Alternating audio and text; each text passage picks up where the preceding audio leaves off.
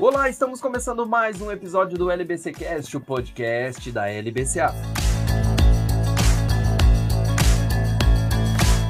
No episódio de hoje, nós vamos conversar sobre metodologias ágeis no mundo jurídico. E para me ajudar nessa tarefa, eu chamo a sócia da LBCA, Daniele Cirre. Tiago, bom dia, muito obrigada, muito obrigada pelo convite. Eu é que agradeço e eu já faço a pergunta aqui para você. Que são metodologias ágeis? Tiago, metodologias ágeis são frameworks que surgiram no projetos de TI, que é a forma de você entregar projetos de forma fatiada e não projetos numa cascata só. Essa metodologia acabou se aprofundando aí em outros projetos fora da esfera de TI e pode ser utilizada no mundo jurídico. Em que consiste o Scrum? O Scrum, ele é um dos modalidades de metodologia ágil. O conceito dele partiu do jogo, jogo de rugby, um jogo americano que na qual nesse jogo a equipe ela tem que trabalhar unida para entregar um projeto, sem qualquer tipo de hierarquia. Então, utilizou-se essa analogia do Scrum, que todo mundo trabalha junto, sem nenhuma hierarquia, mas de uma forma organizada para conseguir fazer a entrega dos projetos. Como a gente pode aplicar o Scrum no mundo jurídico? Para aplicar o Scrum no mundo jurídico, a gente precisa se valer do, dos conceitos dele. O Scrum, quem seriam os participantes? A gente tem três participantes fundamentais, que é o Scrum Master, que ele é o grande maestro, né, que vai organizar as entregas, o Product Owner, que é o PO, aquele que demanda o projeto e fala quais são os seus desejáveis, e o Development Team, que é efetivamente a equipe que vai trabalhar. Fazendo uma analogia para o mundo jurídico, o Product Owner, que é o, o dono da demanda, a gente poderia fazer uma analogia com o cliente. O cliente que vai dizer o que ele quer. O Development Team é a equipe que vai trabalhar no projeto, os coordenadores, advogados, e o Scrum Master seria um gerente, um coordenador que vai fazer a união, a coesão para que esse projeto consiga ser entregue. E quais outros conceitos a gente pode aplicar do Scrum no mundo jurídico? Eu vou falar de alguns conceitos básicos, tá, Thiago? Porque são muitos, mas eu vou citar alguns que são importantes. O primeiro é o Product Backlog, que efetivamente é o que você quer que seja entregue, né? Então, precisa estipular qual é o escopo do projeto jurídico que precisa ser entregue, né? Para o primeiro ponto. Um segundo conceito é o que a gente chama de stores. Stores são as histórias. Então, o PO, o cliente, ele vai dizer o que, que ele quer que seja entregue, como que ele quer que seja entregue, quais são as prioridades deles e a equipe vai desenvolver. A gente tem um conceito muito bacana também chamado Planning Poker, que cada, cada membro da equipe tira uma carta dizendo quanto tempo eu vou levar para executar essa fase do projeto. E se houver muita divergência de tempo, cronograma, a equipe se une para que seja estabelecido um prazo coeso para a entrega do projeto. Tem as dailies, que são as reuniões diárias, são reuniões rápidas, de 15 minutos, para estabelecer o que foi feito, o que falta fazer e eventualmente algum ajuste. E um dos conceitos que o Scrum usa é o Kanban. O Kanban é aquele quadro, né, que a gente vai ter as três definições do to do, do doing e do done, para estabelecer o que falta fazer, o que está sendo feito e o done. E também, só para a gente concluir essa, essa questão, a gente tem que sempre lembrar que no Scrum não existe hierarquia, tá?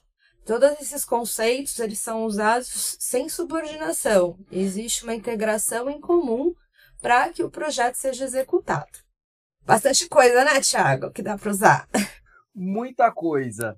E ainda eu quero perguntar a você, o que seria o Sprint Backlog?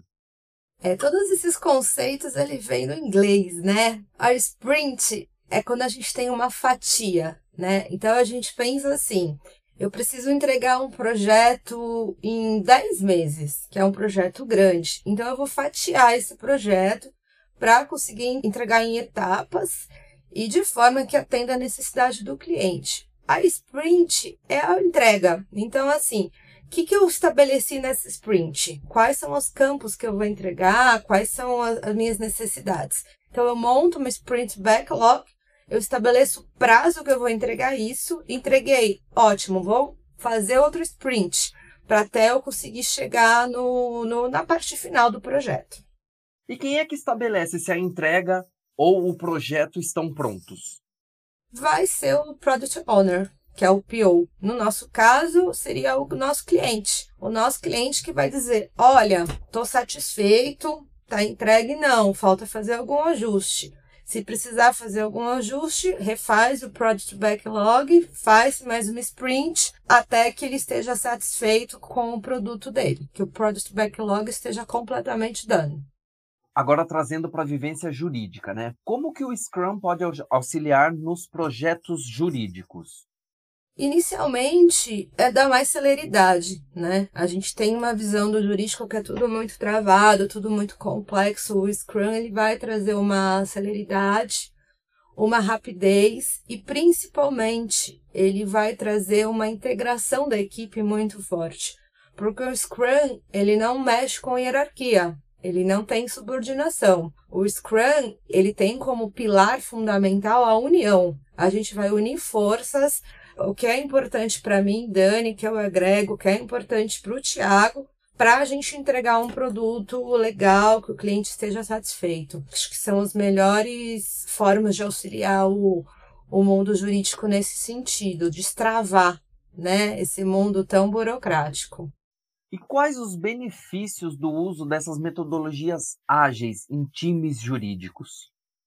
A questão da hierarquia que eu te falei, a integração, ele promove a integração, ajuda também nessa questão dos profissionais atualmente trabalharem muito remotamente, equipes em home office. Então, como você tem as dailies diárias, as conversas, você consegue gerar uma integração maior e você diminui a sobrecarga de trabalho, porque vai ter uma divisão de tarefas bem, bem mais alinhada né, que vai ser supervisionada pelo Scrum, que no nosso caso seria um gerente, é, um diretor. Então você vai ter uma organização nessa sua entrega. Então imagine que eu tenho um departamento jurídico e eu quero implantar, né, essas metodologias ágeis e o Scrum uh, no meu departamento jurídico. Como eu faria isso? Como que a gente consegue? É ter uma reunião cultural, né, para dizer, olha, a gente vai trabalhar de uma forma unida agora Todo mundo vai dar a sua, a sua opinião, todo mundo vai agregar e vamos ter uma divisão de tarefas. E para começar, é muito interessante já ter um Kanban, né? Ter um quadro com todas as atividades. Então, o que, que falta fazer, o que já foi feito, o que está sendo feito. E dá para você fazer a transferência para os profissionais. Por exemplo, eu já terminei a minha parte, meu, as minhas techs já estão no done. Eu posso ajudar, ajudar alguém que está no doing, eu posso ajudar alguém que está no to do. Então, o Kanban é um, um primeiro grande aliado aí para conseguir aplicar-se o Scrum no mundo jurídico. E este foi o nosso episódio sobre metodologias ágeis no mundo jurídico. Quem conversou com a gente foi a Daniele Sirré. Daniele, muito obrigado pela sua presença aqui no LBCcast, viu?